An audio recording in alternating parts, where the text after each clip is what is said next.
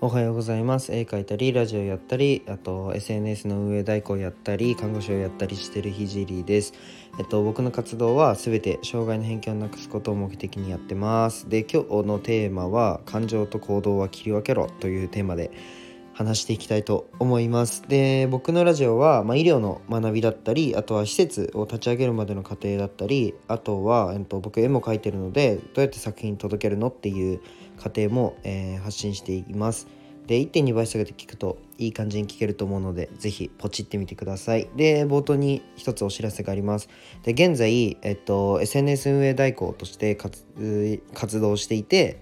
えっとまあ僕私のスタンド FM だったりインスタグラムを任せたいという方はぜひご連絡ください。全力でサポートします。で今日の内容はうんと今の自分にまあ伝えたいという意味でも話すんですけどあとは、うん、と何か長期的に挑戦している人はまあ絶対抑えた方がいいよねっていう内容になります。で今回話す内容は多分ねどっかでこすられてそうなテーマではあるんですけど、まあ、僕もんできない時あるしできない人の方が多いと思うので話していきたいと思います。で、まあ、タイトル通りではあるんですけど、まあ、自分の感情と自分の行動っていうのは切り分けた方がいいよねという内容で話します。なんか僕1な2年前ぐらいかな一時期、うんと、1日1冊本を読むっていうのをやってたんですよね。なんでか覚えてないんですけどなんかなんか全部知りたくて。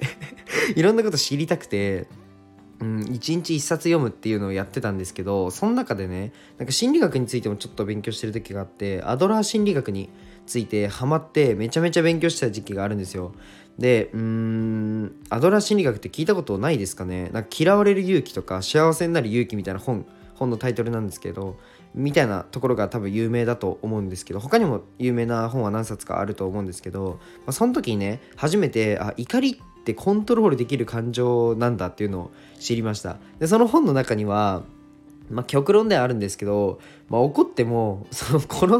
んかやっちゃう時こ その殺す時と殺さない時があるよねみたいな。で殴る時と殴らない時があるよね。じゃあコントロールできてるじゃんっていうみたいな。すげえ雑っすよね。申し訳ないです。でもこんな感じでした。内容としては。でもそれが、うん、ともっと丁寧に書いてあってあのすごい分かりやすくて。あ確かに僕その怒りはなんか自分が怒りたいから怒ってるだけでうんとちゃんとコントロールできるよっていう内容だったんですよ。ですっごい雑にちょっと説明しちゃったんですけど詳細はちょっと嫌われる勇気っていう本を読んでみてください。だから Amazon で多分買えると思うんで。でそんな感じで、うんと、心理学を勉強していく中であの自分の感情例えば怒りとか悲しみとか喜びとかなんか全ての感情は大切にすべきだとは思うんですよ。でも、うんと、自分の行動に反映しない方がいい場面がもう圧倒的に多いなっていうのが分かりました。例えばそうだな怒っているからうんイライラしてるから仕事に集中できないとかうん学生さんだ学生さんも聞いてくれてるのかな学生さんだったら恋愛がうまくいってなくてモヤモヤしてるからいいプレーができないとかサッカー部いい サッカー部僕サッカー部だったんでいいプレーができないとかもう正直うん感情ってめちゃめちゃ大切でそれによってね行動にかなり反映されてることも承知なんですけど承知の上で、まあ、僕は突き抜けたいならそこは切り離した方がいいなというふうに思っている派ですてか思ってます。えっとでもこれがまあ難しくてどうしてもね嫌なことがある時にはうん仕事のパフォーマンスっていうのが落ちちゃったり、まあ、やらなきゃいけないことを後回しにしちゃったりっていうのはあると思うんですよ。でここでまあおすすめなのがうんいろんな知識をもう入れちゃうっていうのが一ついいと思います。で特にねまあ、心理学なんかは馬鹿にならなくてあこの感情があるってことは今僕こうやってこういう状況なんだっていうのを割と上から俯瞰で見れる考えることができます、まあ、そうするとね結構自分の感情に左右されないで作業ができたりします。あとは、まあ、僕なんか夢に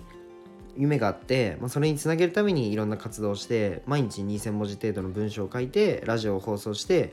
いるんですけどあのイライラしてるから今日はやめようとはならないんですよね。体調不良とかちょっと別なんですけどあのイライラしてるからやめようとはならないんですよ。で根性論あうん。そう根性論にはちょっとなっちゃうんですけどもう超重要だと思ってて